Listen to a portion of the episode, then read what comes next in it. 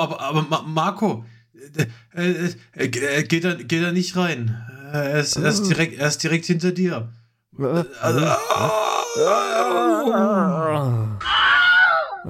Ach man, Marco hätte einfach keinen Sex haben dürfen. Erste Regel des Horrorfilms hat er nicht, äh, nicht beachtet. Naja. Dann, ah, Marco, du lebst. Ich lebe, ich lebe. Oh, Gott sei Dank. Ich lebe. Also wie in den neuen Scream-Teilen. Also die, die coolen Typen, die überleben dann am Ende doch noch immer. Die, drei, die 43 Messerstiche in den Hals genau. haben keine lebensbedrohlichen oder lebenswichtigen Organe und Arterien getroffen. Gott sei Dank. Nee, nee. Man, hätte man auch von diesen äh, Sweet 16 Killer erwarten können eigentlich, ne? Dass noch vielleicht doch noch mal einer aufsteht oder so. Aber, ja, nee, aber, aber da war der Film ja schon sehr geerdet und hat gesagt. Das stimmt. wir, sind, wir sind hier ein sehr realistischer Film und so, so, so sind wir nicht. genau, genau. Ja, wir, wir, wir sprechen heute wieder über Killer und auch über den Sweet 16 Killer. Es ist irgendwie Horrorzeit. Es ist äh, Halloween, steht wirklich kurz vor der Tür. Und wir sprechen über die ein oder anderen Sachen, die halt so die letzten Wochen, Monate hier und da erschienen sind und vielleicht auch noch hier und da mal erscheinen werden. Und äh, ich glaube, ihr könnt euch gut und gerne zurücklehnen in den Fernsehsessel und uns lauschen und dann vielleicht den ein oder anderen Horrorfilm da draußen gucken. Ich würde vorschlagen, wir gehen auch gleich schon mal rein in diesen Sweet 16 Killer. Wir sprechen über Totally Killer gefährliches Spiel mit der Zeit. Fabian. Mhm. Geil, ne? Ja, also auch wichtig wieder dieser Untertitel, der uns erklärt, worum geht's eigentlich in diesem Film. Über ein gefährliches Spiel mit der Zeit. Und einen to to totalen Killer, würde ich jetzt einfach mal behaupten. Ähm, ein Film, der für mich irgendwie so ganz überraschend kam. Ja. Weil ich davon nichts wahrgenommen habe. Der ähm, kam eines Tages, es war der 6. Oktober 2023, auf Amazon Prime. Und dann ist der so eine dieser Filme, der dann im Chromecast ähm, immer wieder so angezeigt wird, oben, so bei der Vorschau. Und ich dachte mir so, das, ja, so rein mhm. vom, vom Poster oder vom, vom, vom Vorschaubild ist das irgendwie ansprechend, weil da ist ein blondes Mädchen, Teenagerin und ein Messer und eine Maske eines Mörders. Da hat mich der Film dann halt auch relativ schnell. ähm, weil da, da denke ich mir dann, ach komm, das wird so ein Film sein, der geht keine anderthalb Stunden und der tut nicht weh. Genau, ja. Und ja, ähm, ja da wir mittlerweile auch schon in siebter äh, Folge hier ja. äh, zusammensitzen und da nicht mal die Scream-Filme mit reinzählen, weil wir die nochmal separat besprochen haben, bin ich jetzt ja mittlerweile quasi Experte, auch im, im Slasher und dachte mhm. mir, ja, den äh, muss ich doch angucken. Und ähm, dann habe ich das getan. Es ist ein Film von Nan Nanatschka Khan. Ja, so äh, eine Frau ist das, genau. Nanatschka ähm, Khan. Nanatschka ja. Khan. Die, ähm, die hat bei irgendwas also ich, mitgemacht hat schon. Ja, die, die ich, also ich kenne nur diese, diese, diese Sitcoms, ähm, mhm. wo sie beteiligt war. Also gut, so wie Malcolm mittendrin. Und ähm, hier dieses mit, na, hier mit der Freundin von Jesse aus Breaking Bad, die an ihrem eigenen Erbrochenen stirbt. Genau, Apartment 23. Genau. Ähm, Jetzt hast du, hast du. Spoiler, ja, Breaking Bad. Ah, ich wollte gerade sagen, hast du überhaupt den, die, den Namen der Serie gesagt? Aber jetzt hast du ihn gesagt. Jetzt habe ich, ähm, ach so. Also jetzt ist es ja wirklich dann ein Spoiler für Breaking Bad. Ähm, Kristen Ritter stirbt an ihren eigenen Erbrochenen und dann ähm, der Vater von ihr in der Serie ist dann so traurig, dass Flugzeuge abstürzen. Und oh, ja, stimmt. Diese Szene war dafür verantwortlich, dass ähm, Mike in Breaking Bad eingeführt wird. Mike Ehrmantraut. Weil eigentlich hätte, weil ne, in dieser, dann nach der Szene ruft ja Jesse quasi bei ja, Saul Goodman an, weil das Apartment ja irgendwie gesäubert werden muss. Und eigentlich hätte Bob Odenkirk das machen sollen. Der hatte aber keine Zeit, weil das zu dem Zeitpunkt irgendwie Gastauftritt für The Office, glaube ich, gefilmt hat. Okay. Dann haben sie dafür einen neuen Charakter geschrieben und das war Mike. Okay. Und man muss dazu sagen, äh, während Kristen Ritters Figur da an ihren Erbrochenen gestorben ist, hat äh, Walter White zugesehen und ihr nicht geholfen. Ja. Und damit war eingeläutet, okay, er ist. Er, er nimmt eine ganz düstere Wendung, seine Figur. So, ab, ab dem Zeitpunkt war er wirklich äh, auch Heisenberg dann nachher. Ja. Aber wir sind ja nicht bei Breaking Bad. Aber äh, wir haben vielen. Es gibt noch so viele andere Sachen bei Breaking Bad zu erleben, falls ihr Breaking Bad noch nicht gesehen habt. Mir wurde Breaking Bad das ganze Ende gespoilt. Ja, danke, lieber Namensvetter. Ich hasse dich dafür noch mal mehr. Ähm, du meinst das Ende, in dem dann ganz am Schluss Folgendes passiert? Und äh, ich alles bis Dezember, also bei unseren kurzen Aufmerksamkeitsspannen haben wir das bis Dezember eh wieder alles vergessen, äh, was wir in diesem Podcast hören. So nämlich.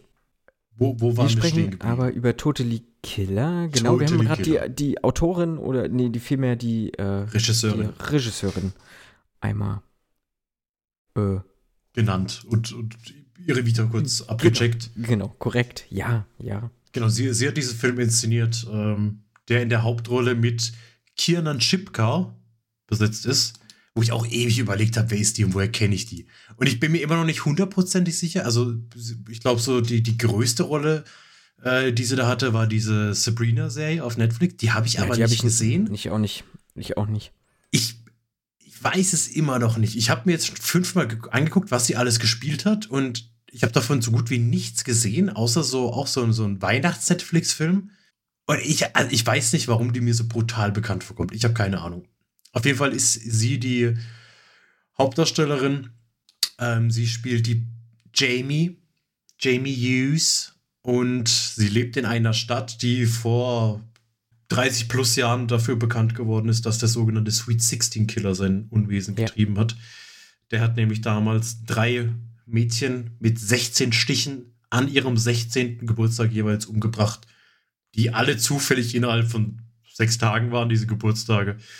Ähm, und äh, ja, die, die Mutter unserer Hauptdarstellerin, äh, die, die Pam, die hier ges erstmals gespielt wird, oder erst erstmal am Anfang von Julie Bone, die wir alle aus Modern Family kennen, äh, mhm. gespielt wird, und ihr Vater, Blake, wo ich auch direkt überlegt habe, woher kenne ich ihn? Und bei ihm ist Ja, aber den kennt man, den kennt man, aber ich. Hauptsächlich aus Scary Movie. Äh, ja, genau. Mhm. Und er sieht auch noch genauso aus, nur einfach mhm. älter. Ja. Und das, das, hat mich dann gefreut. Da habe ich dann gedacht, ach, guck mal, das wird so eine Art Film. Wenn die ihn casten, die casten den ja nicht. Äh, ne? Also, das ist ja schon so ein bewusstes Casting, so jemand zu nehmen. Ähm, aber ihre Eltern waren damals eben ja mit, mit den Opfern befreundet, sind mit denen zur Schule gegangen. Und ja, jetzt kommt es eben so, dass der Sweet 16 Killer zurück ist. Und. Genau. Das ist jetzt, glaube ich, kein Spoiler, weil das ist der Aufhänger des Filmes. Er bringt die Mutter von Jamie um, also Pam. An Halloween wird sie erstochen. Und so hat er ein weiteres Mal zugeschlagen. Und das war so der Moment, wo ich mir dachte, äh, okay, das ist schon mal ein sehr konsequenter Film. Ja. Ähm, der nimmt auch so ein bisschen diese Scream-Route, von wegen, die bekannteste Person wird erstmal direkt abgestochen. Mhm. Und trotzdem fand ich es relativ mutig für so einen Film, damit anzufangen, dass die Mutter der offensichtlichen Hauptdarstellerin einfach mal getötet wird.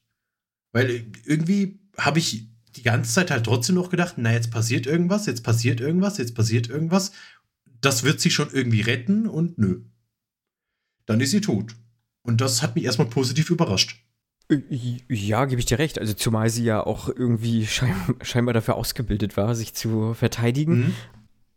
Also sie war da ja doch relativ geschult und es hieß ja so auch, ne, ich habe, seitdem ich halt wusste, dass ich irgendwann vielleicht mal die nächste sein könnte, habe ich halt darauf mich trainiert, irgendwie ähm, äh, äh, zu verteidigen und so. Und das hat man auch gesehen und äh, das kam eigentlich ganz cool rüber. Deswegen habe ich so gedacht, na, vielleicht bleibt sie auch so ein bisschen dieser Aufhänger dieses ganzen Films hm, und ja. äh, verteidigt dann auch halt ihre Tochter oder so. Weil ich habe schon auch damit gerechnet, dass sie ihn eigentlich verjagt hat. Aber ja, wenn man die Filme, wenn man so diese Filme kennt, war es eigentlich klar, dass er vielleicht doch nochmal zurückkommt. So. Ne, bin ich aber bei dir. Also ich dachte auch, die Szene ist vorbei. Genau, genau. Und äh, es war aber dann halt eigentlich so wie du sagst, halt relativ konsequent. Und ich finde, der zieht das dann auch gut durch, mhm. ist halt aber natürlich auch irgendwo ganz, ganz großer Quatsch. Aber äh, in seiner, in seiner, sag ich mal, also das, was er mir erzählen will, das erzählt er halt relativ ehrlich und äh, authentisch, auch wenn wir nach, noch zu, ja, gefährliches Spiel mit der Zeit, wir können vielleicht erahnen, äh, wir gehen zurück in die Zeit. Ich glaube, Fabian, hat, hast du es schon gesagt? Nein, wir, Nö, aber hast du aber so angedeutet. Ne? Wäre wär der nächste Punkt gewesen. Also ich glaube, auch das ist jetzt noch kein Spoiler. Also nein, das ist, das ist der Aufhänger des Films, das Gimmick des Films. Genau, und äh, natürlich ist das halt so eine Komponente, die halt überhaupt nicht geerdet ist oder so, weil das ist halt Quatsch. Aber äh, innerhalb dieser Welt, sag ich mal, wo jetzt diese Zeitreise möglich ist, finde ich den halt echt äh, konsequent durcherzählt. Mhm. So, und das macht er gut. Dann irgendwo. Also ich muss auch sagen, wenn man sich mal so auf dieses Ding eingelassen hat, weil ja. es ist schon sehr plötzlich. Also der Tod der Mutter wird auch nicht, nicht groß behandelt, sondern klar, sie, sie weint dann, ja, aber dann ist mhm. auch der nächste Tag und dann ist sie in der Schule und äh, da Gott sei Dank baut ihre beste Freundin gerade eine Zeitmaschine. Und das, genau. das nimmt einen, glaube ich, erstmal kurz raus. Und dann äh, gibt es, glaube ich, die Möglichkeit, entweder zu sagen, was ist das eigentlich für eine Scheiße, man macht aus, oder man sagt, ja gut, ihr lasst mich drauf ein und mach weiter. Und wenn man sich da drauf einlässt, ähm, dann kriegt man, glaube ich, einfach einen, ja, einen, einen doch unterhaltsamen kleinen Slasher, der, der nichts neu erfindet, der irgendwie kein Meilenstein in der Horrorfilmgeschichte ist, aber mit dem man durchaus irgendwie seinen Spaß haben kann, wo man ganz gut unterhalten wird, wo man vielleicht dann auch klassisch miträtseln kann, wer ist der Killer, wer steckt mhm. jetzt hinter der Maske, wer ist dafür verantwortlich und wie wird das Ganze aufgelöst. Man hat halt immer noch dieses Back to the Future-Dings, so nach dem Motto, ne, sie will die, die, die Zeit verändern, sodass ihre Mutter überlebt und was von dem, was sie in der Vergangenheit anstellt, wird sich wie auf die Zukunft auswirken. Das sind immer noch so, so kleine Nebenschauplätze. Und also ich finde, dann, dann macht der Film eigentlich relativ charmant. Er hält mich bei der Stange und klar hat er so die, die eine oder andere ja, Moralkeule, will ich es vielleicht gar nicht nennen, aber er probiert so ein bisschen so diesen Konflikt zwischen, weiß ich nicht, Gen Z und mhm. was ist das dann? Also Boomer sind das nicht, sondern halt die, diese, diese Generation der 80er aufzuzeigen, ähm, wo halt ja. also diese klassischen Highschool-Komödien und äh, diese, diese Tropes da alle zu nehmen, zu sagen, dass das heute halt gar nicht mehr geht und sie äh, ist da immer sehr, sehr, sehr laut, als ihre Meinung zu äußern und ähm, zu sagen, was hier gerade alles schief läuft. Das hat ja. für mich in den meisten Fällen eigentlich funktioniert. Manchmal war es so ein bisschen so, ja, okay, hätte ich jetzt irgendwie nicht gebraucht und da wirkt es mir manchmal zu aufgesetzt.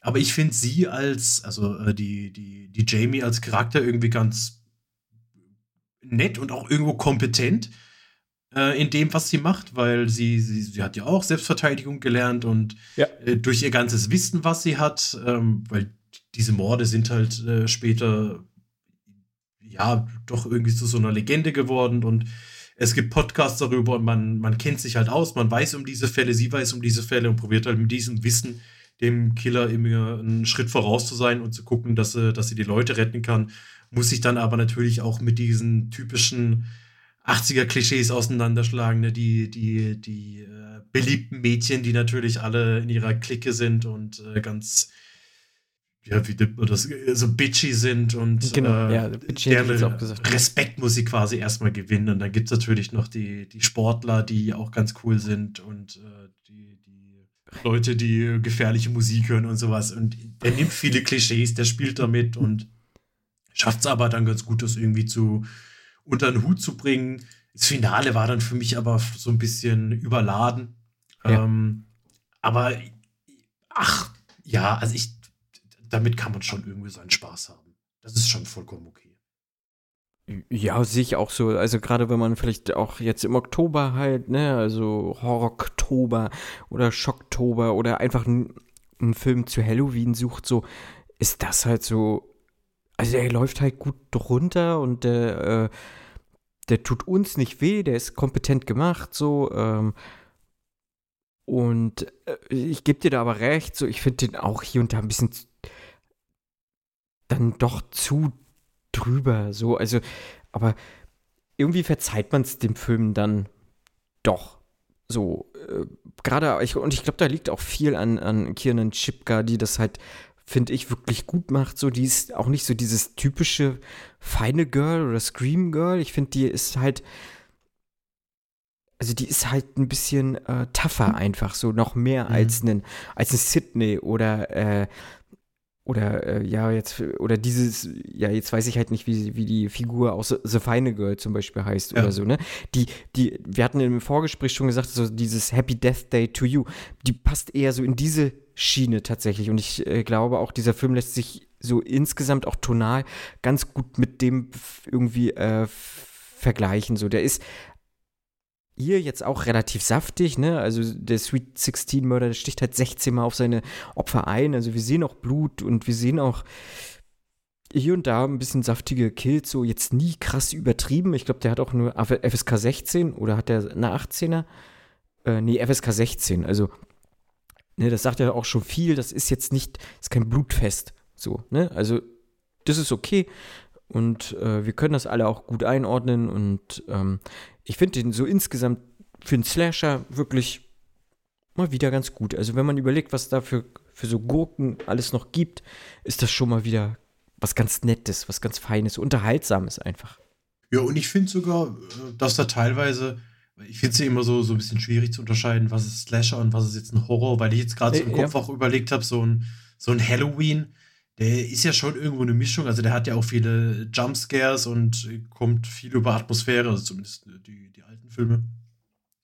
Ähm, der ist von Blumhouse hier produziert und trotzdem ist es jetzt nicht so, dass da dauernd irgendwie Jumpscares sind. Nein. Im Gegenteil, der, der ist halt wirklich eher Slasher. Am Schluss, finde ich, gibt es schon noch so ein, zwei mhm.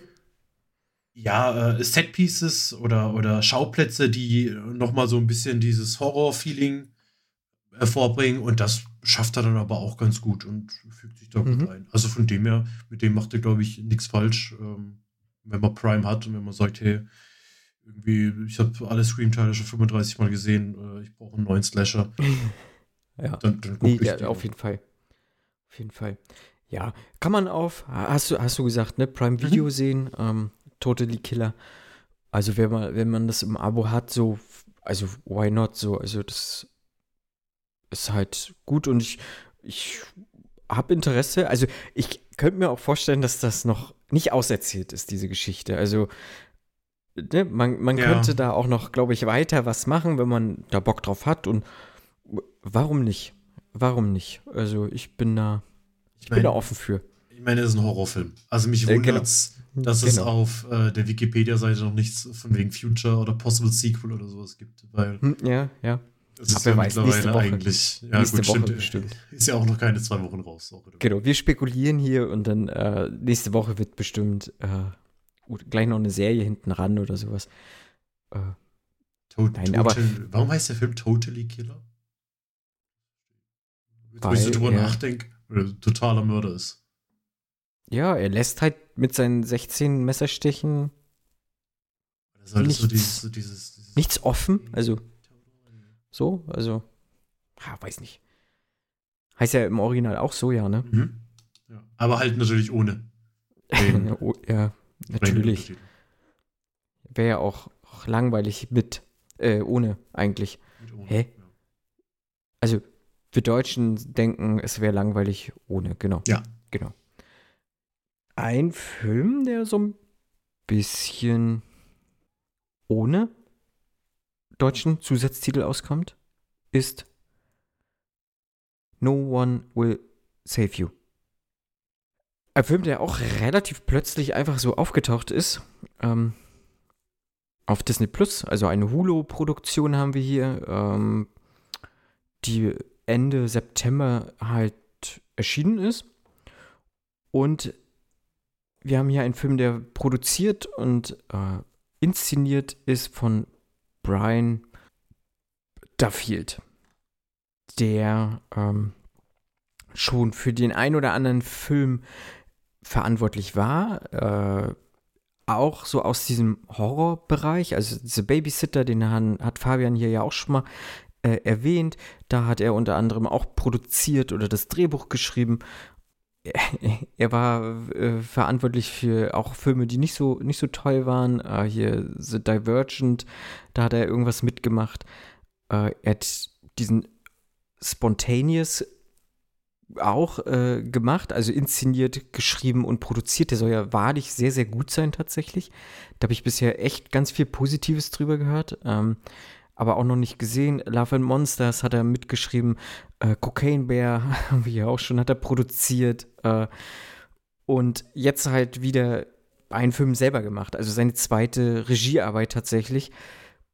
Mit No One Will Save You. Und äh, in diesem Film geht es darum, dass äh, die junge Bryn, also wir kriegen halt mit, irgendwie ist sie so relativ alleine zu Hause äh, und dann halt irgendwann nicht mehr, weil äh, ein Außerirdischer auftaucht. ähm, das ist für die eine schöne Zusammenfassung. ja, genau. Und ähm, ja, irgendwas hat dieser Alien mit ihr vor. So, und sie schafft es aber, aus dieser zwicklichen Lage herauszukommen, indem sie diesen äh, Außerirdischen tötet. So, und ähm, wir kriegen dann halt auch mit, so dass irgendwas in diesem ganzen Örtchen oder in Kleinstadt, Dorf, wie auch immer, äh, irgendwas stimmt da nicht äh, und es wird erneut, die Nacht bricht ein und äh, es versuchen erneut Aliens bei ihr einzubrechen äh, oder reinzukommen und das hat auch einen ganz, ganz bestimmten Grund. Äh, denn die Aliens wollen halt wie immer die mal die, die Weltherrschaft irgendwie übernehmen und äh, dazu gehen sie halt zu dem, besuchen sie die Menschen auch zu Hause diesmal. Ähm, so sind sie halt. So sind sie halt, genau. Ähm, ja, viel mehr will ich da auch gar nicht zu sagen, äh, erstmal. Ich glaube, wir kommen da jetzt nochmal ein bisschen tiefer so generell äh, halt drauf zu sprechen. Äh, du warst ja jetzt, ich glaube, du hast dem Film zweieinhalb von fünf Sternen gegeben, Fabian? Wenn ich glaube, du das äh, auf jeden Fall, was du sehr, was ich so wahrgenommen habe auf Letterbox, ich habe den Film noch nicht gelockt, äh, aber was ich so wahrgenommen habe, ist tatsächlich, dass dieser Film relativ kontrovers aufgenommen wird. Ich habe bei mir Leute, die diesem Film einen Stern geben, auch, äh, auch gar nicht so wenig, die nur ein oder maximal zwei Sterne geben. Das heißt, unterdurchschnittlich. Du siehst ihn so durchschnittlich was ja erstmal für einen Horrorfilm, oder hier ist es ja kein klassischer Horrorfilm, sondern so ein mhm. Home Invasion-Film, ja auch gar nicht schlimm ist. Äh, und dann habe ich aber auch ganz viele, die sagen, vier Sterne mit Herz, äh, viereinhalb Sterne mit Herz oder wenigstens Herz sagen. Ähm, und ich muss sagen, ich sehe mich auch tatsächlich bei äh, aktuell vier, viereinhalb Sterne mit einem Herz. Also ich fand den tatsächlich richtig, richtig gut. Ja. Das hat auch mehrere Gründe, muss ich ehrlich sagen. Äh, ich kann ja auch gleich mal anfangen. Ähm, ja. Ich habe jetzt erst das Budget gesehen. Also der Film ist, ist echt nicht teuer gewesen. Und das lässt so mein Herz für diesen Film nochmal deutlich nach oben schnellen. Also der Film hat 22,8 Millionen Dollar gekostet, was finde ich persönlich, wenn ich jetzt so, wo ich den Film gesehen habe, nicht viel ist. Der Film hat äh, richtig gute Effekte, so finde ich. Also, ähm, also klar, wir haben so einen Außerirdischen, der ist also das fand ich halt auch so gut. Der ist nicht, nicht so wie bei Aliens oder Alien so, so, so doll eingesetzt. Ähm, also der wird immer so peu à peu nur gezeigt. Nachher zum Ende haben sie ein bisschen mehr Mut und man sieht ihn auch ein bisschen mehr so dieses klassische Alien, was man sich so wirklich aus, aus Akte X so irgendwie vorgestellt hat. Vor allem dann auch, wie, wie jetzt der äh, Brian Duffield, Duffield das so weggemacht hat, so dieses, also dieses Mysterium so ein bisschen aufgebaut hat, wie sieht er aus? Also zum Anfang sieht man ihn ja gar nicht so richtig, also mhm. dieses Alien. Und äh, es gibt dann ja auch noch ganz andere Arten mit äh, so, so leichte Stranger Things Vibes nachher, mhm. würde ich auch einfach sagen und äh, wie dann hier auch mit Licht gearbeitet wird und generell mit diesen ganzen Effekten. Ne, wir haben ja auch einmal so ein rotes Licht, was so stoppt und dann wie sie so hoch und wieder runter und so. Und das fand ich alles, also alles inszenatorisch fand ich das richtig, richtig stark. Ähm, hat mich total abgeholt. Und ich fand, ich finde find den Film inhaltlich hier und da wirklich nicht, nicht gut. Aber der hat mich auf, auf der inszenatorischen Ebene, hat er mich komplett abgeholt und mir und mich immer am Ball halten lassen. Also ich fand ihn auch, auch wirklich spannend. Also ich wollte wirklich auch immer sehen, was passiert jetzt als nächstes und so, ne? Und ähm, inhaltlich, das Ende ist komisch, hat mir nicht gefallen. Ähm, ist, glaube ich, auch so dieses Ding, was vielen nicht gefallen hat. Und ähm, ich glaube, es ist auch schwierig, der Film holt dich halt auch schlecht ab zum Anfang. Du weißt halt nicht, was passiert da. Es wird im ganzen Film, keine Ahnung, was wird da gesprochen? Fünf Wörter oder so. Mehr nicht. Also wenn überhaupt. Also, ich wollte sagen, wenn ja, überhaupt, oder? So ein richtiges Also es wird Dialog. gefühlt ja gar nichts gesprochen. So. Und, aber so in diesen ganzen. Und aber am Ende holt er dich ja trotzdem irgendwie ab. Also du weißt ja trotzdem, was ist, was da Phase ist. Mhm. So, ne?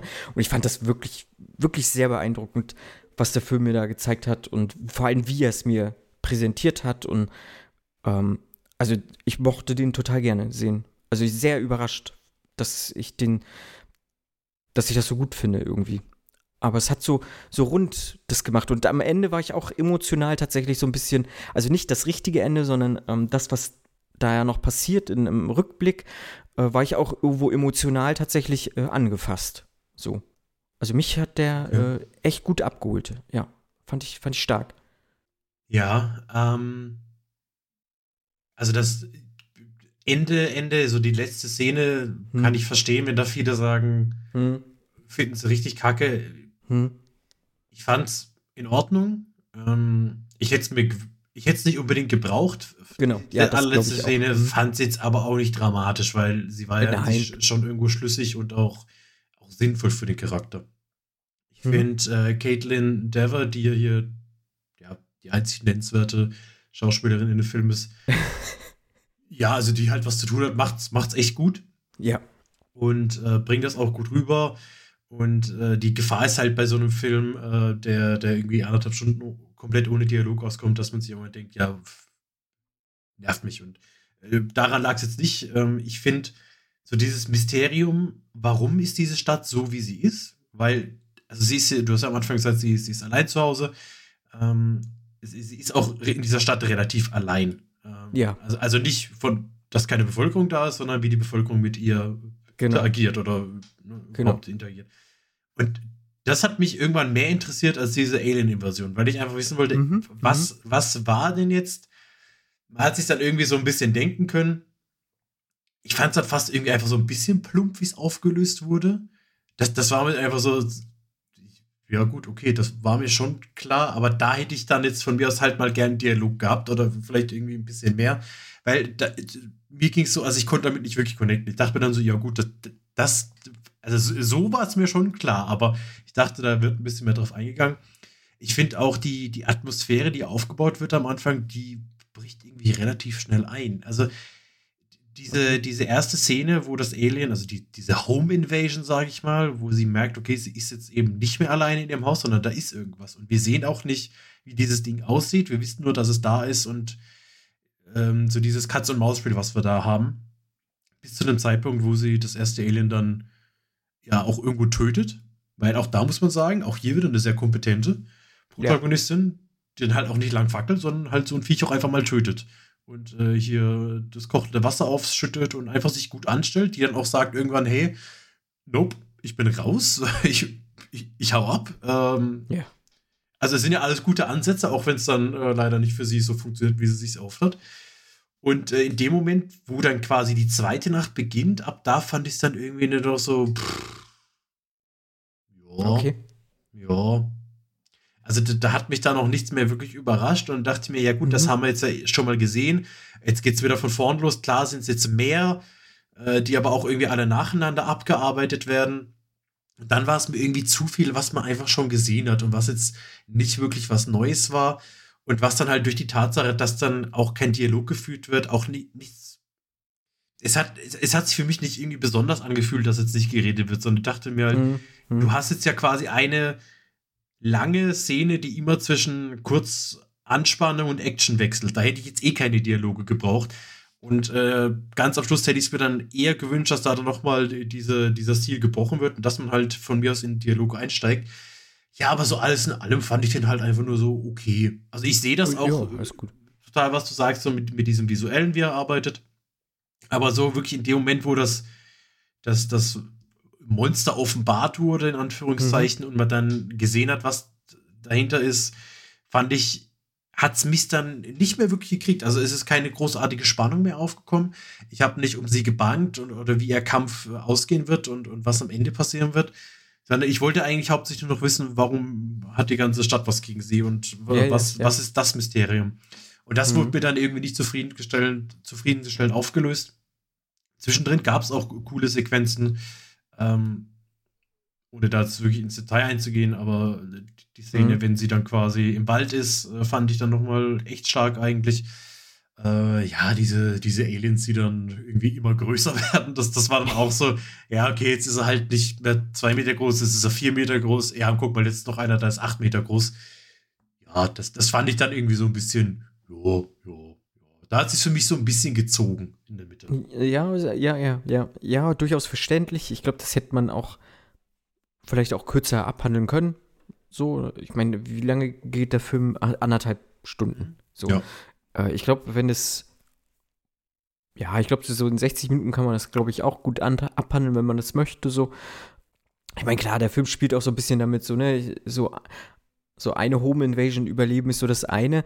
Äh, aber gefühlt jede Nacht in Angst und Schrecken leben, so, das ist ja nochmal noch mal eine ganz andere Hausnummer dann auch. Und ähm, ja, aber ja, guckt es euch an, so wenn ihr Disney Plus habt, so ähm, ist halt, wie gesagt, im Abo drin und ähm, also ich fand den wirklich gut. Äh, Fabian, okay, es gibt auch viele, die den echt scheiße finden und da muss sich, glaube ich, jeder irgendwie so selber sein Bild äh, machen. Ne? Ja, aber ich bin echt gespannt. Also dieser Brian Duffield, so, wie gesagt, so inszenatorisch fand ich das äh, halt, halt wirklich, wirklich gut. Und ich hoffe, dass der vielleicht durch diesen Film nochmal die eine oder andere Möglichkeit hat, nochmal irgendwie was zu machen. So. Und äh, du hattest ja Caitlin der war ja auch schon angesprochen, die hat ja bei Booksmart mitgespielt. Mhm. Äh, ich glaube, da ist sie schon vielen auch irgendwie aufgefallen, so, dass die, dass sie ein gutes Timing hat. Also da ja vielleicht eher so Comedy-Sachen und ich finde, hier hat sie es auch echt stark gemacht. So und ähm, wünsche ihr da auch auf jeden Fall viel Erfolg, dass sie vielleicht nochmal hier und da eine andere Rolle auch nochmal kriegt. So. Ja, oder die gleiche, weil äh, anders als bei Totally Killer gibt es hier natürlich den Absatz Possible Future auf Wikipedia. Äh, da hat der Regisseur nämlich ah. im September noch gemeint, dass er aktuell nicht an einer, an einer Nachfolge arbeitet. Und später im September hat er dann gesagt, dass er zumindest offen dafür ist, weitere Filme. Vielleicht, so eventuell. Ne? Wie sollte es anders sein?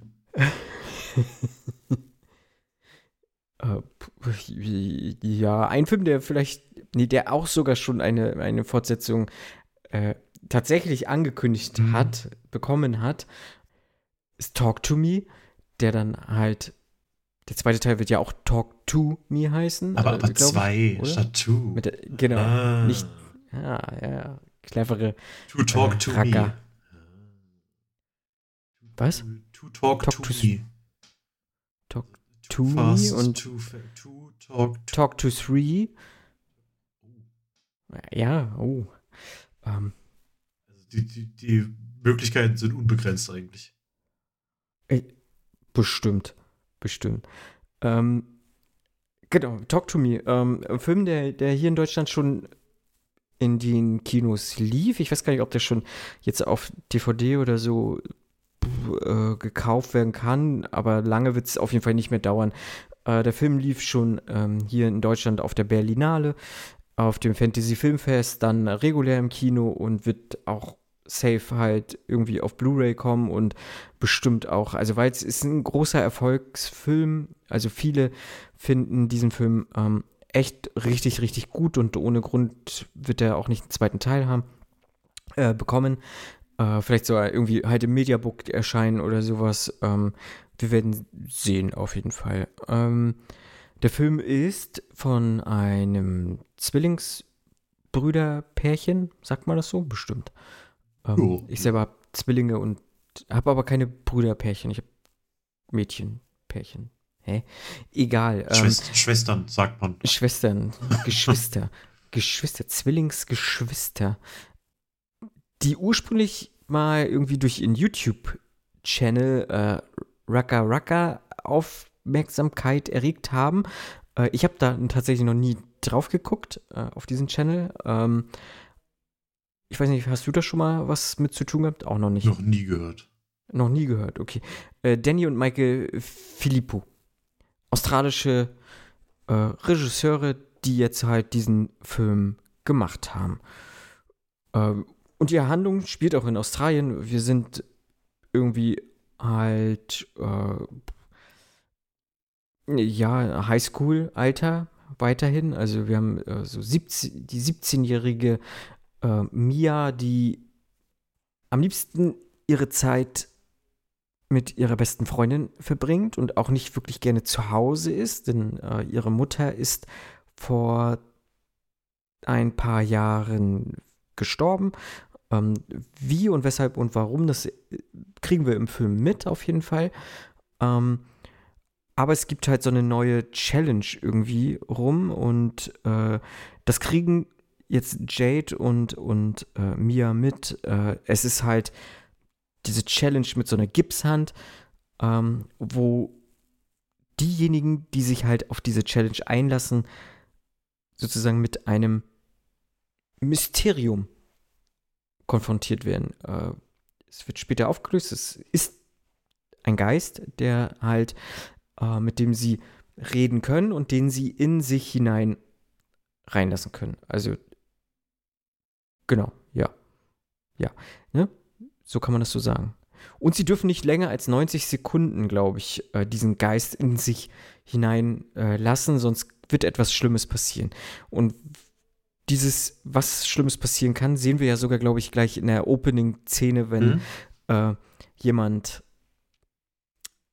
sozusagen das ein bisschen zu doll, etwas zu doll eskaliert hat, dieses ganze Gruppenspiel. Jedenfalls ist es ein unglaublicher Spaß und für die Beteiligten äh, drumherum, die das sehen, ist das sehr, sehr witzig, denn diese Person, äh, die, die mit dieser Gipshand redet, äh, scheint sehr, sehr wirr zu reden und äh, teilweise auch äh, einfach aus dem Bauch heraus die, die, die äh, Geheimnisse auszuplaudern, die diese Figur hat, oder auch die Wahrheiten. Also, das vermischt sich halt irgendwie und ähm, es kann sehr interessante Gespräche dort innerhalb kürzester Zeit auf jeden Fall geben. Ähm, wie das so ganz genau funktioniert, weiß ich jetzt gerade gar nicht mehr, aber. Die, die äh, werden besessen. Also die, ja, die, stimmt, sie werden besessen. Also ja. die, Eröffnungsfrage, also es, es, geht ja wie so eine Seance im Endeffekt. Man, man ja, sagt, genau, genau. hier sind hier Geister anwesend und dann, also ne, ist da jemand, der mit mir sprechen möchte quasi, also genau, talk, talk, to talk me, und dann, genau, genau. dann, kommt da halt ein Geist und sagt, ja, hier, ich würde gerne. Und dann lässt, lässt man den ja, quasi so, in sich ja, rein ja. und dann, mhm. dann, dann spricht eben dieser Geist im Körper des, mhm, ja, ja, so kann man des Spielenden, sage ich mal. Mhm.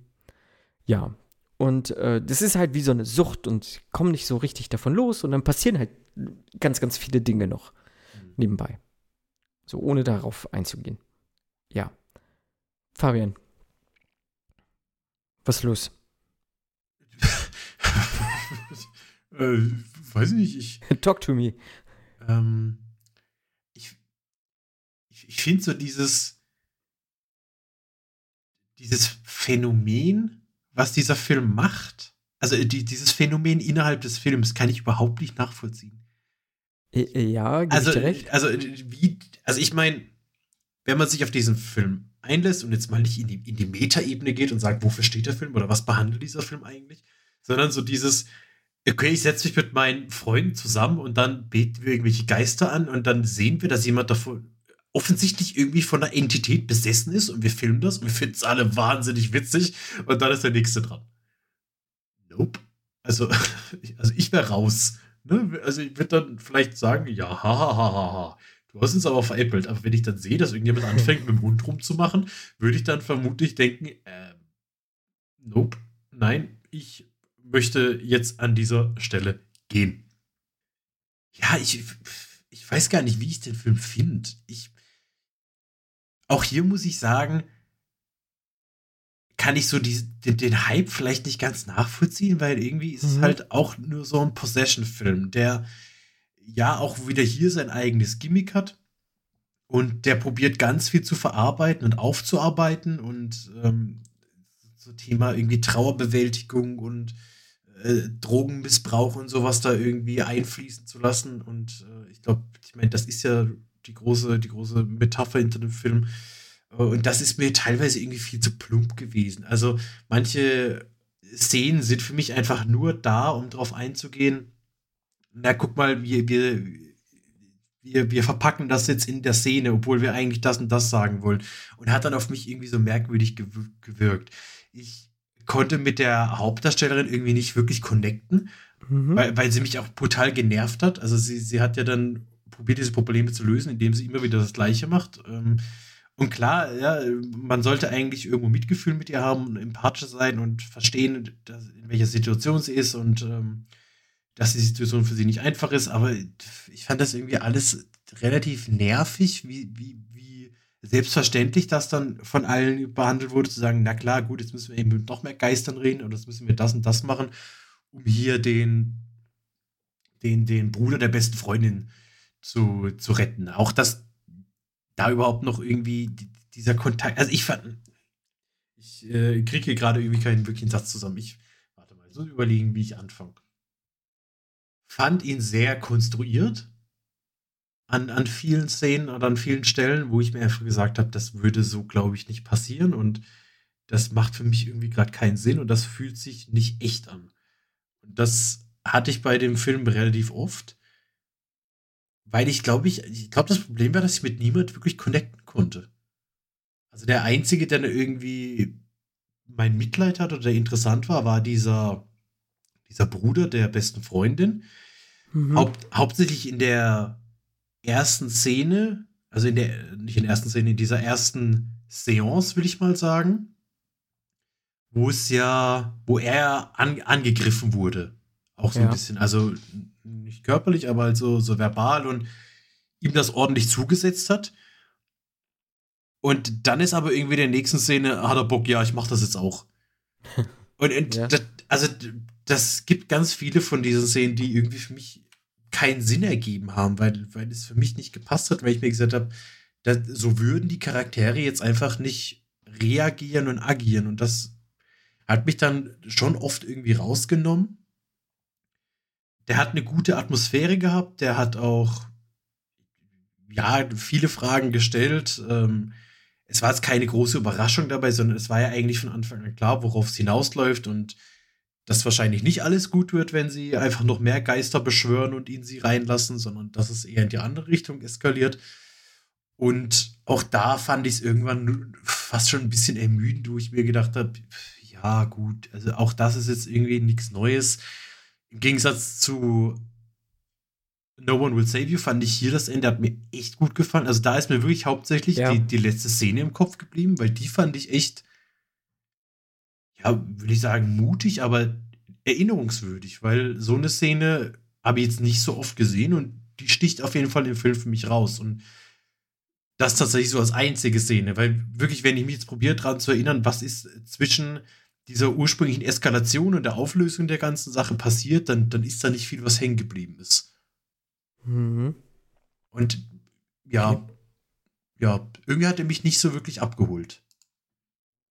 Ja, kann ich auch nachvollziehen. Also, hast du ja auch schon gesagt, so der Film hat, hat irgendwie nicht die originellste Story und wir haben viel gesehen oder sehen viel in dem Film, was wir kennen oder so. Und äh, viele Entscheidungen sind nicht, nicht nachvollziehbar einfach so. Ich habe das aber für mich so wirklich auch dann vielleicht hingenommen und gesagt so, ja, Jugendliche oder junge Menschen sind halt nicht so logisch. Also die, die entscheiden dann auch mal aus dem Bauch heraus und dann machen die das halt so. Und ich kenne das ja auch so, weiß ja auch, ich habe auch Sachen gemacht, die nicht cool waren mhm. oder so. Auch für mich dann äh, im Zweifel nicht so cool waren und man hat es irgendwie trotzdem gemacht. So und also das habe ich so irgendwie hingenommen und äh, ich fand das halt so halt im, im Gesamtkontext, so fand ich das halt aber total schlüssig so, ne? Also für mich hat das alles auch, auch Sinn gemacht. Ich war immer auch dran. Ich habe äh, du hast ja auch schon die Atmosphäre gelobt. Ich fand das auch wirklich gut, äh, wie damit gespielt wurde und auch äh, so generell dieses, so, so, ein Schauern einfach aufgebaut wurde. Und ich mhm. fand, das kam bei mir auf jeden Fall richtig gut an. Äh, ich habe mich selten so unbehaglich gefühlt wie bei diesem Film. Also ich habe dieses Schauern, was sie, glaube ich, auch äh, schaffen wollten oder kreieren wollten, auch mit dem Score zusammen und so, das haben sie bei mir auf jeden Fall richtig gut hinbekommen. Und ähm, das, was bei dir gefehlt hat, ja, auch mit diesem Mitgefühl gegenüber unserer Hauptprotagonistin, so, das habe ich halt gehabt. So, ich habe das schon mhm. irgendwo mitfühlen können und ich glaube, wenn da vielleicht so dieser, dieser, diese, das bei einem auch so ein bisschen Klick macht oder der Film einen da abholt, so, ich glaube, dann, dann macht es vielleicht auch so richtig Klick, so bei diesem Film, ne? Ähm, also könnte ich mir vorstellen, äh, so ich fand sie halt tatsächlich in dem Moment wahnsinnig unsympathisch, indem ja, ja. sie zugelassen hat, dass eben der, der, der Bruder mhm. das jetzt auch macht. Mhm. Das war so mhm. für mich so, er hat sich unbedingt Breaking Point, wo ich mir gesagt habe, ey, was, ist das? Ich meine, die Schwester fand ich genauso schlimm, die, die ihren Bruder damit allein lässt. Aber wie heißt sie denn überhaupt? Heißt sie Mia? Mia. Genau. Sie, Mia hat, zu, sie hat zumindest am eigenen Körper erlebt und hat es ne, entsprechend äh, mitgenommen und sagt sich dann aber, sie hat kein Problem damit, wenn, wenn der, wenn der äh, fünf, sechs, na gut, so viele Jahre jünger war wahrscheinlich auch nicht, aber der deutlich jüngere, für sie ja auch fast schon irgendwie Ziehbruder, das gleiche durchmacht. Und da dachte ich mir irgendwie, pff, ja gut, nee, da bist du, da bist du bei mir jetzt irgendwo unten durch. Und auch so dieses Thema dumme Entscheidung. Ich meine, ja, davon leben ja Horrorfilme auch irgendwo. Aber hier war es für mich dann teilweise wirklich einfach so, ist vielleicht nicht irgendwie die dümmste Entscheidung, aber die konstruiertesten teilweise. Ich glaube, das war eher so vielleicht auch mein Problem. Also irgendwie, mhm. weiß nicht, ich bin, ich bin einfach nicht mit dem warm geworden mit dem Film. Okay. Das, das kann es auch jetzt nicht mal unbedingt benennen, ob es jetzt äh, an, an, der Schauspielerei, am Schauspiel lag oder, oder an der, an der, an der Dramaturgie oder keine Ahnung, aber irgendwie hat es nicht so Okay. Hat sich Klick gemacht bei mir. Ja, ja, ja, ja. Bis ja, auf ja. eben diese, diese letzte Szene. Ja, die war wirklich stark. Also da, also ja, also ich fand die auch richtig toll gemacht. Also es war auch so ein so, so ein bisschen nochmal so ein Schlag in mhm. die Magengrube auch und wie gesagt, ich fand der Film hat so so ein paar dieser Schläge mir auf jeden Fall irgendwie gegeben und ich bin auch sehr dankbar für, ähm, dass er mich unbehaglich zurückgelassen hat. Also, wie gesagt, ich, ich konnte echt gut mit dem Film connecten. Ähm, ja. Und der ist teilweise sehr saftig, muss man auch sagen. Äh, ich, oh ja. ja. Auch das war so, stimmt, das, ja, das waren, das waren gute Momente, weil die unerwartet kamen. Also gerade wenn es mhm. hier, ne, Kopf mhm. gegen die Wand und so, ja, das. Mhm. Das kam auch auf jeden Fall sehr unerwartet und war auch sehr, sehr erschütternd, bis ins Mark hinunter. Ähm, nein, ich finde, der Film hat für mich persönlich echt viel richtig, mhm. richtig gut gemacht und ich bin gespannt. Also ja, wird ja einen zweiten Teil geben. Mal gucken, was der dann auf jeden Fall so bringt. Dann für uns, genau. Jo.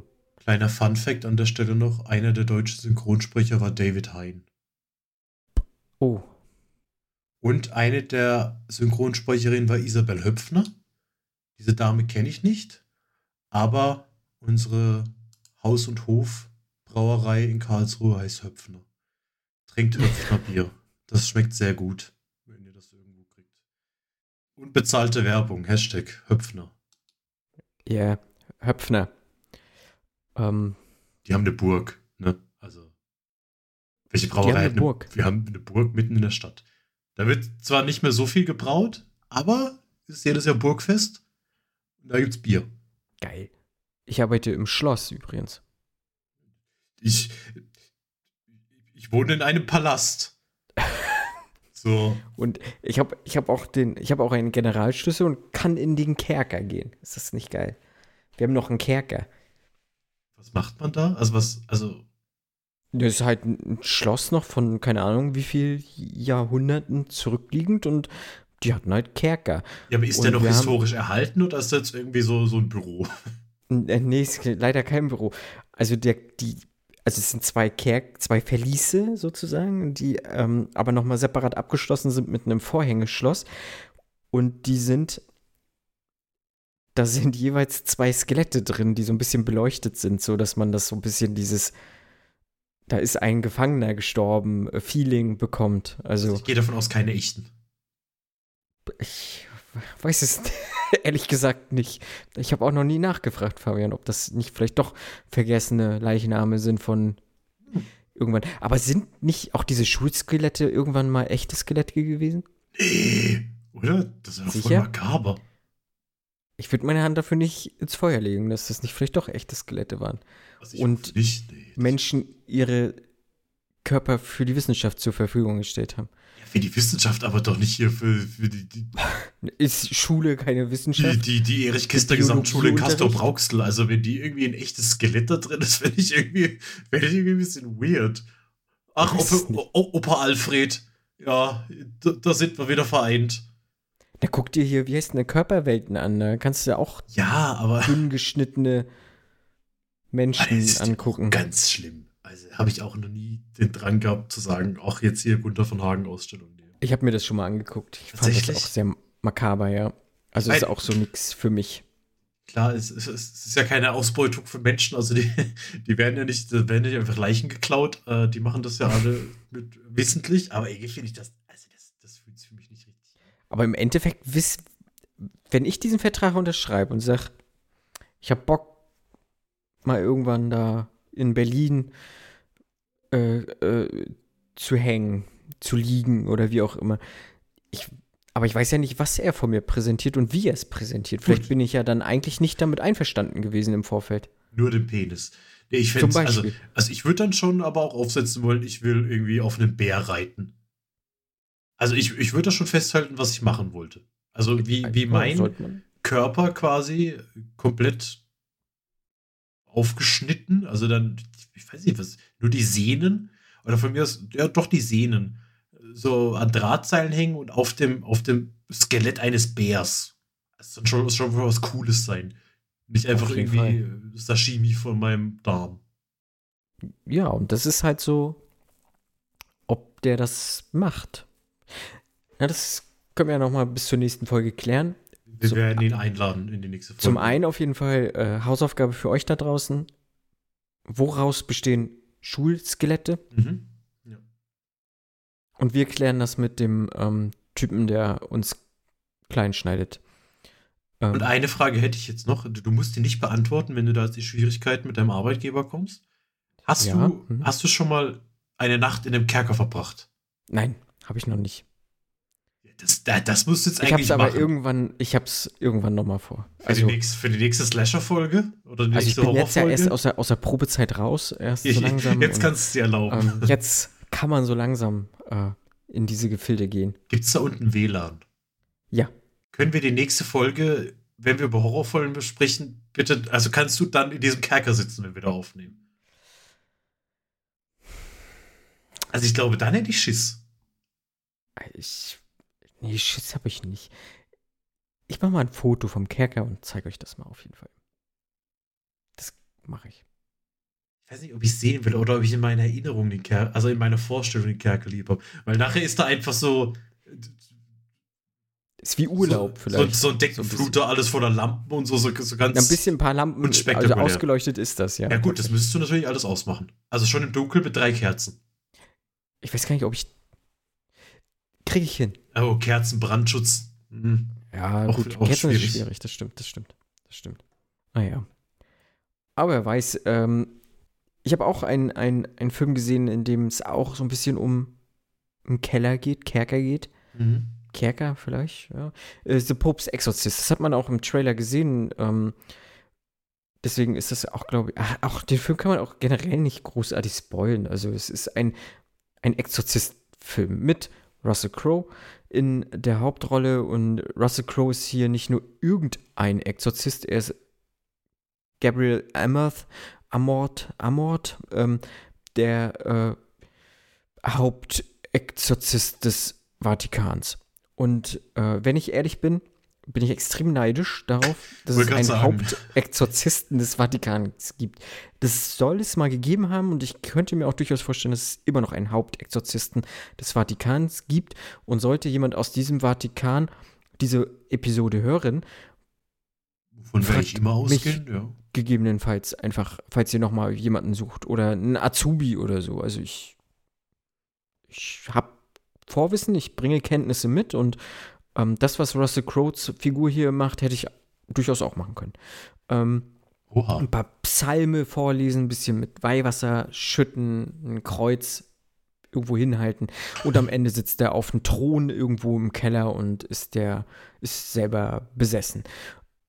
So oder so ähnlich soll es sich tatsächlich nämlich nach einer wahren Geschichte abgespielt haben. Selbstverständlich. Ähm, so wie alle Exorzismen, Exorzistenfilme irgendwo einen wahren Kern haben, denn ähm, das Böse schläft nicht und wir alle könnten irgendwann Opfer unser Selbst werden.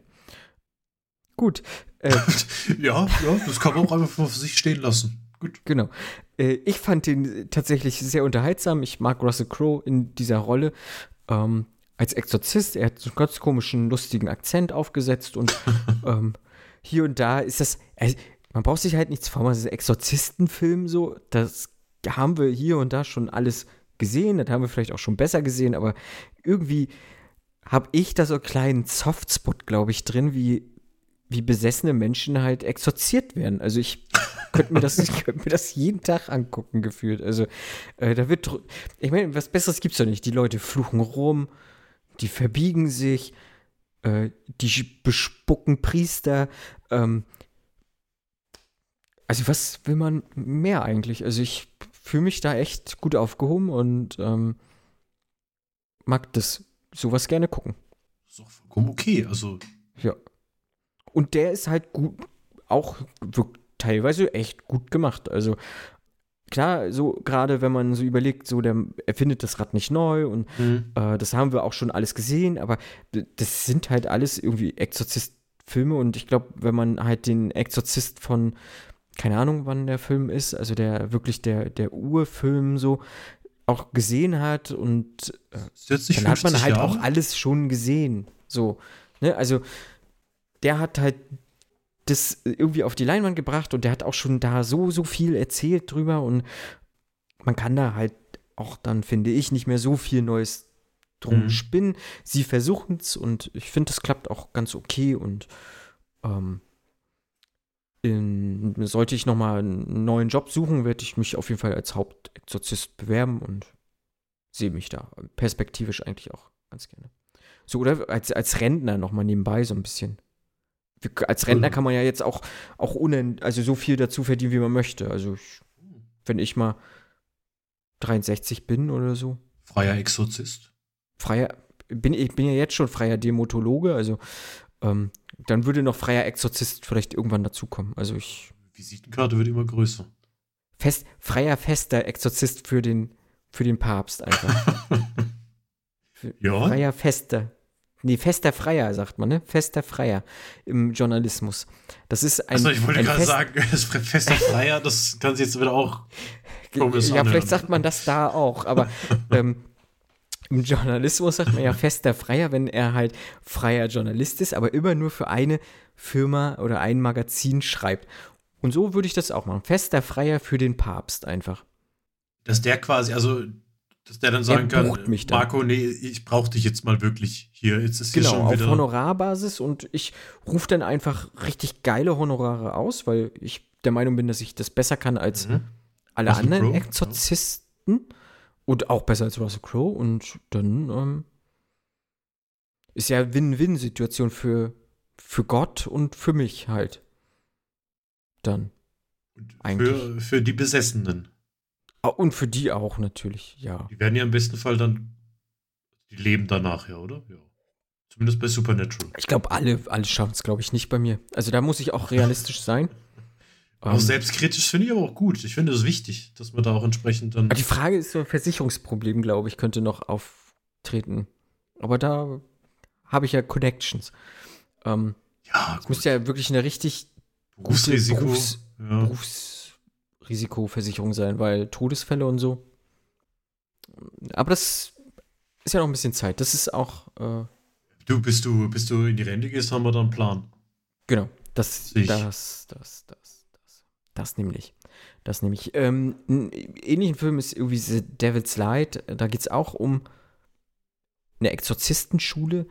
Äh, den habe ich auch noch gesehen.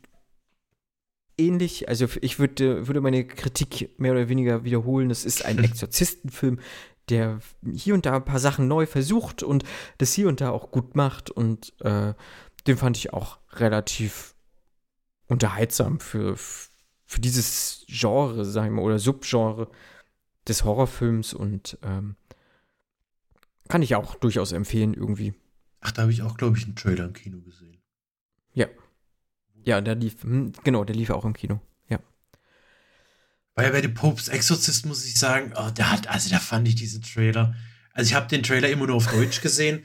Und ich Mhm. weiß ja nicht, wie, wie falsch sich dieser Akzent von Russell Crowe im Original anhört, aber also da fand ich schon so, boah, Leute, also muss der denn jetzt wirklich seine Stimme verstellen? Und Ja, ja. Oh, das finde ich dann immer so ein bisschen eigenartig. Vor allem, weil es halt. Ich weiß nicht, ob das auch wieder so ein typisch deutsches Problem ist, aber so, so diese wirklich so ins, ins, ins Comichafte teilweise reingehen. Ich denke mir so, also ich, ich brauche doch jetzt hier nicht irgendwie Bela Lugosi, der die beste Dracula-Parodie, die ich je gehört habe, sondern lass den doch einfach normal reden. Also auch wenn er, weiß ich was, was ist er denn in dem, in dem Film? Oh, gute Frage. Ist er nicht. Ist er nicht Rumäne oder so? Oder Ja, Bulgarier oder? Transsilvanien, dann Ja. muss er natürlich so reden. Ja. Genau, Gabriele, achso, diesen Mann, achso, das hast du ja gesagt, den gab es wirklich. Gabriele. genau Amott. den gab's wirklich, ja. Und er war halt der Hauptexorzist des Vatikan. Oder des Papstes, ja. Ehrenvorsitzender der Internationalen Exorzistenvereinigung. Ja, aber er wird ja auch so ein bisschen aufgebaut wie so ein Superheld da, ne? Also er ist, er hat ja mehr Fälle, mehr Menschen exorziert als jeder andere und ähm, ja, cooler Typ. Scheinbar. Hier steht zum Beispiel noch nichts wegen Fortsetzung. Ah doch, natürlich. Fortsetzung. Nach dem finanziellen Erfolg von The Pope's Exorcist wurde im April 2023 die Arbeiten an einer Fortsetzung bekannt, für die Russell Crowe als Priester Gabriele Amor zurückkehren soll. Selbstverständlich. Ach doch, das wird zum Ende, doch, doch, doch, doch, doch, doch. Also das äh, wird auch relativ deutlich. Also sie, sie bauen sich so leichte Avengers äh, Team. Nein, so schlimm ist nicht, aber ist, also er ist nicht mehr, er ist, er ist zum Ende nicht mehr alleine. Wird der Name. John F. Kennedy erwähnt. So wie bei Oppenheimer am Schluss. Ah, Ich glaube nicht. Also ich wusste jetzt nicht. Nein, aber es ist schon ähm, ganz interessant. Äh, ja, du, ich, Ich habe von einem Mann gehört. Sein Name ist Josef Ratzinger. Und dann endet. Ich weiß auch nicht, wie teuer der Film war. Ich könnte.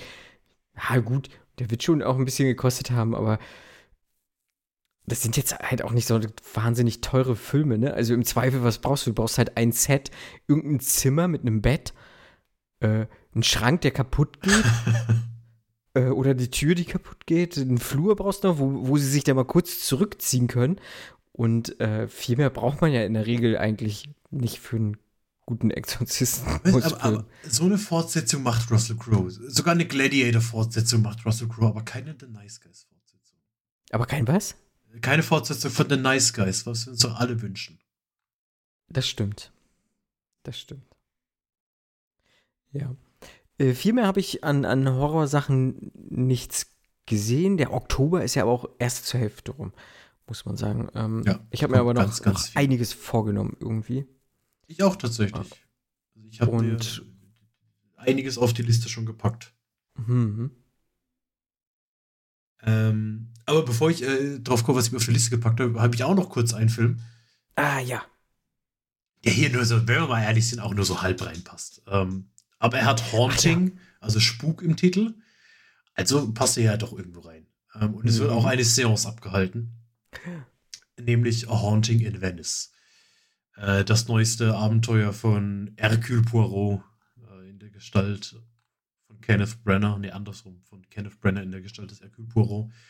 Und damit ja die dritte Verfilmung in kürzester Zeit von eben jedischen belgischen Detektiven nach Tod auf dem Nil und ähm, Mord im Orient Express haben wir jetzt hier einen Film, der nicht wirklich direkt auf einer Buchvorlage von Agatha Christie basiert, sondern ja, so ein bisschen versatzstückartig ist. Ähm, so ein bisschen auf die Schneewittchen-Party, aber auch äh, noch, noch hier und da sich Inspiration geholt hat. Und äh, Poirot ist in Venice, also in Venedig, hat sich da irgendwie so ein bisschen zurückgezogen und ja, wird jeden Tag umgarnt von äh, den verschiedensten Leuten, die doch wollen, dass sie ihm bei seinem Fall helfen. Also immer, nö, keine Lust, keine Lust, keine Lust, keine Lust, keine Lust.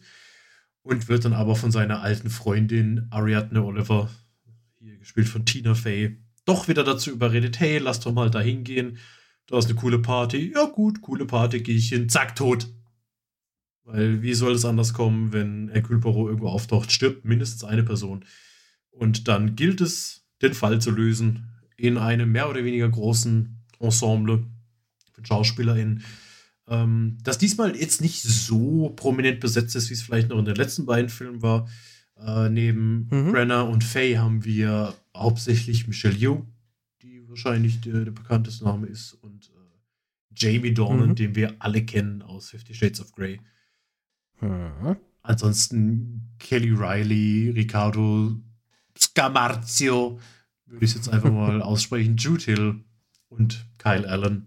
Alles keine wirklichen A-Lister, würde ich mal behaupten. Wahrscheinlich hat man im letzten Film daraus gelernt, dass manche Leute vielleicht einfach keine Schauspieler sind, nur weil sie große Namen haben. Gal Gadot. Ähm, und hat sich gesagt, komm, jetzt machen wir das hier wieder ein bisschen in kleinerer Runde, ein bisschen schnuckliger. Ja, und äh, natürlich spielt der Film an Halloween und Michelle Yeoh ist ein, äh, wie nennt man es, ein Medium. Also sie gibt vor, ein Medium zu sein, mit den Toten reden zu können, weil Waisenhaus, in dem Kinder gestorben sind, die dort rumspuken sollen. Und ja, das gilt es jetzt alles zu lösen, zusammen mit diesem Mordfall, der sich ereignet hat. Und Poirot, der ja auch anfängt, an dem zu zweifeln, was er glaubt, weil er ist natürlich ein sehr rationaler Mann, er kann alles rational erklären, aber trotzdem passieren dann Dinge, wo er denkt, hui, hui, hui, hui, hui, was ist denn hier los? Ja. Der macht, also er hat mir wieder deutlich mehr Spaß gemacht als Tod auf dem Nil. Okay. Obwohl wir, also wir hatten in Tod auf dem Nil ja die Origin Story zu Hercule Poirot's Schnurrbart. Da hat mir so ein bisschen gefehlt, da wollte ich wissen, wie es weitergeht. Ähm, der kam jetzt nur ja, nebensächlich vor. Er liegt halt auf der Oberlippe von Hercule Poirot, aber hat dort nicht viel zu tun. Und ansonsten, mhm. ja, es ist halt wieder so ein, ein schönes Mitraten. Äh, ich glaube, diese, diese Horrorelemente, die werden nicht jedem gefallen. Ich glaube, da kann man auch irgendwo, das kann man auch irgendwo anprangern, weil es manchmal nicht wirklich passt und weil manches auch für mich nicht zufriedenstellend gelöst wird. Wenn er sich auf diese Horrorelemente einlässt, finde ich aber, dass er für so einen Film eine relativ gute Atmosphäre aufbaut, was ich auch so nicht erwartet habe. Und ja, ist halt, ich bin halt ein Sacker für diese Filme. Ich, ich äh, habe die alle drei angeguckt. Ich habe die, ach na, wie heißt da hier Daniel Craig Filme? Ähm, äh, äh, ach, äh, Glass na, Onion und ähm, ja. Ähm, Knives Out. Nicht? Äh, ja. Die, die ja. Benoit Blanc heißt er. Ähm, die Filme mochte ich auch. Ich mag so dieses große Ensemble und äh, wer ist daran schuld, wie ist es passiert und war eigentlich doch alles ganz anders, als wir gedacht haben. Äh, das habe ich, glaube ich, in mir, seit ich damals Detective Conan zum ersten Mal gesehen habe und habe mich seitdem nicht mehr losgelassen. und von dem her, ja, glaube ich, Leute, die die ersten Teile gemocht haben oder die mit dem Genre des Houdanits irgendwas anfangen können, werden sich auch sagen, den gucke ich mir an. Da verpasst man aber auch nichts, wenn man den auslässt und äh, kann wahrscheinlich jetzt irgendwie noch ein paar Monate warten, dann wird er irgendwo im Streaming verfügbar sein und muss da jetzt nicht unbedingt ins Kino rennen und sagen, das muss man gesehen haben. Außer man ist mhm. großer mhm. Fan von Hercule Poirot's Schnurrbart, Michelle Yeoh oder Jamie Dorn. Das kann natürlich sein und dann ist das vollkommen in Ordnung, wenn man das macht. Okay, sehr gut. Ähm, Ja, ich habe bis jetzt erst den äh, Mord im Orient Express gesehen. Den äh, Tod auf dem Nil habe ich mir bisher echt gespart, äh, weil der halt so schlecht wegkam. Äh, aber so grundsätzlich habe ich ja auch Bock auf solche Geschichten, aber ich habe halt auch keine Lust, mir schlechte Geschichten anzugucken. Deswegen äh, bin ich mir immer so ein bisschen unsicher. Und äh, ja, ich glaube, da brauchen wir uns auch nichts vormachen. Ich glaube, der wird relativ zeitnah auch auf Disney Plus irgendwie kommen und Stimmt, vielleicht ja.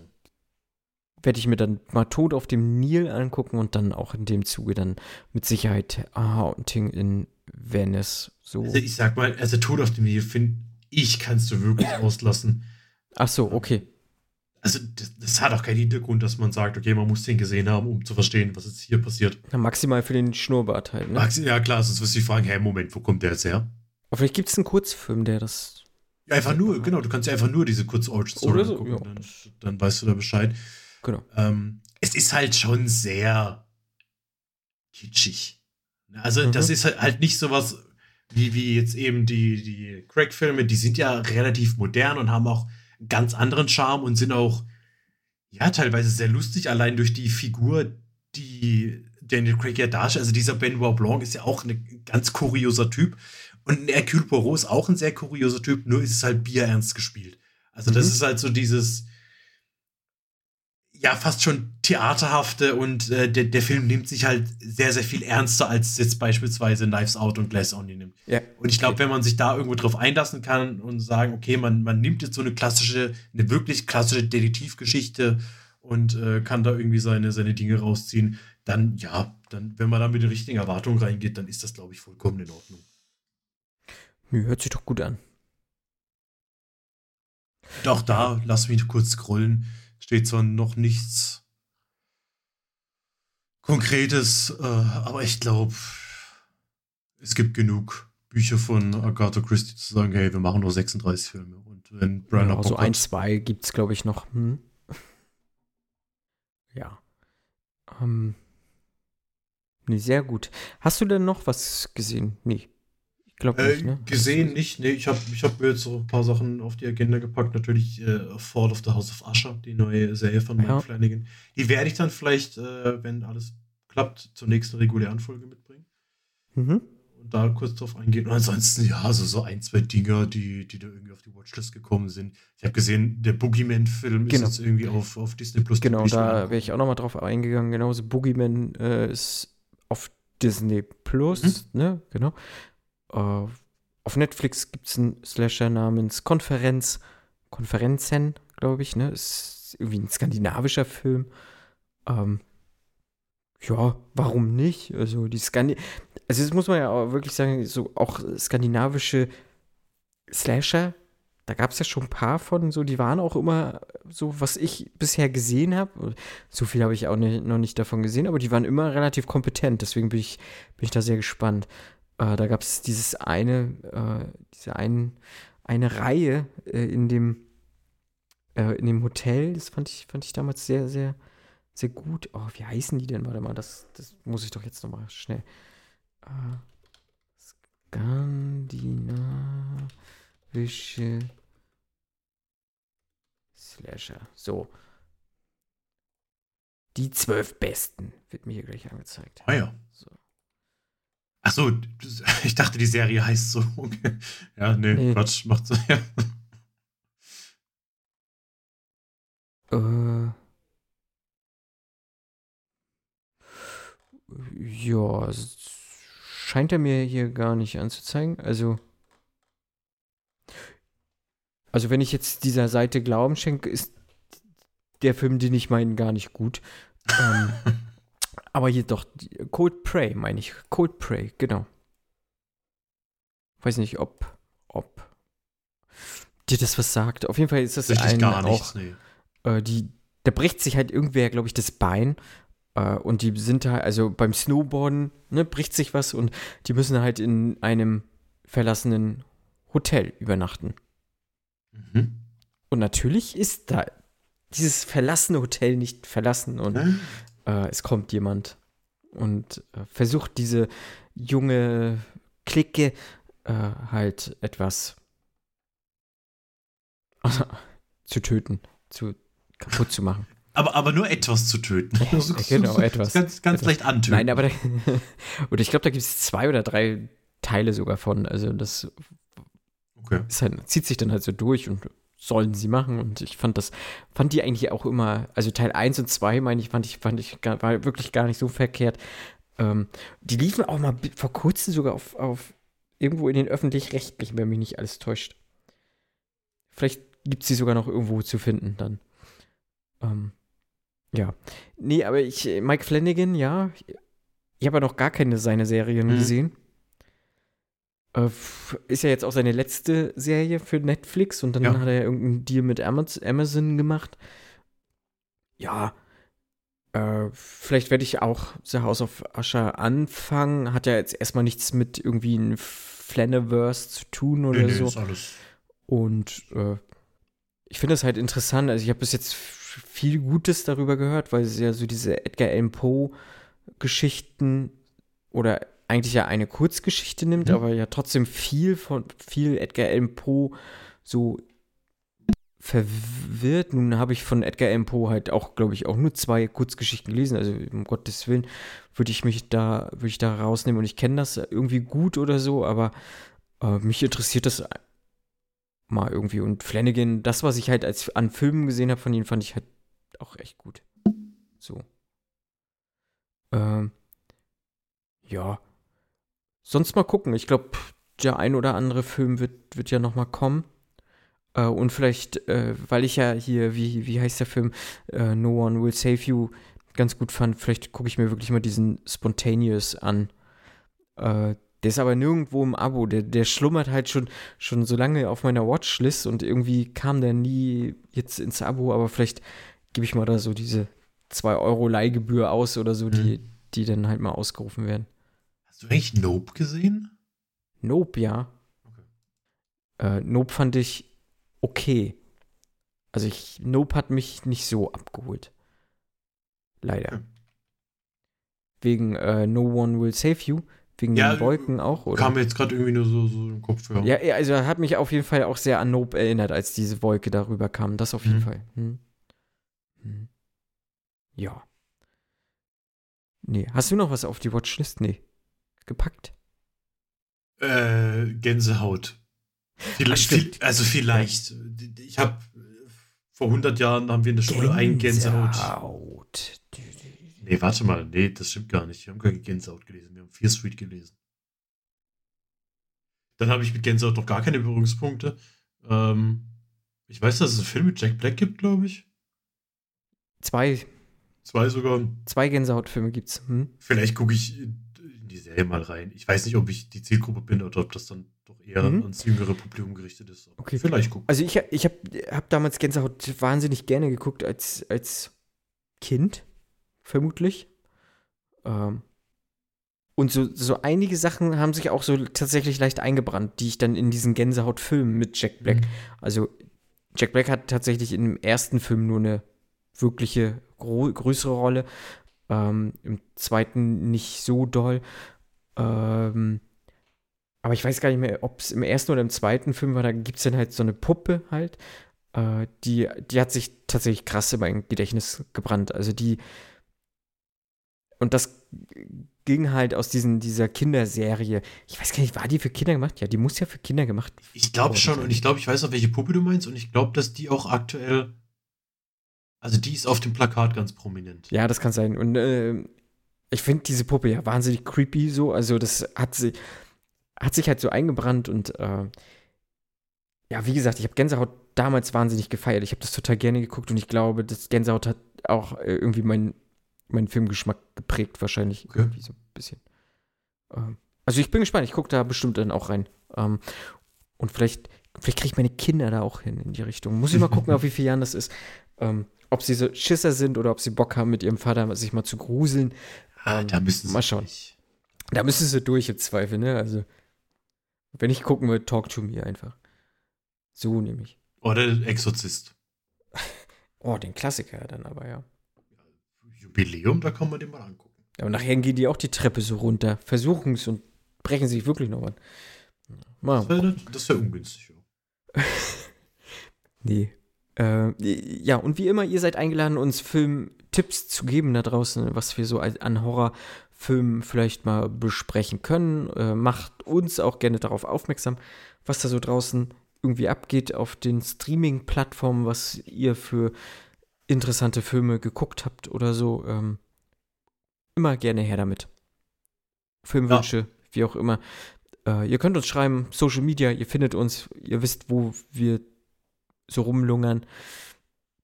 Und Fabian, es war mir wieder ein Vergnügen. Dito. Was? Dito? Also äh, Dito, ja, Entschuldigung, ich habe es akustisch nicht verstanden. Weil, weil du immer noch ein bisschen benebelt bist von den 36 Messerstichen in den Hals vom Anfang der Folge. Genau. Aber trotzdem genau. durchgezogen, jetzt anderthalb Stunden mit so einer Verletzung, muss man auch mal sagen, Respekt, Marco. Das stimmt, das stimmt. stark. Ähm, kommt aber tatsächlich, glaube ich, davon, weil ich meine Stimmbänder aktuell etwas trainiere. Ich habe mir einen, einen Blubberschlauch gekauft und ähm, Okay. Ja. Für euch da draußen, wenn ihr wissen wollt, was ein Blubberschlauch ist, schaltet auch nächste Woche gerne wieder ein.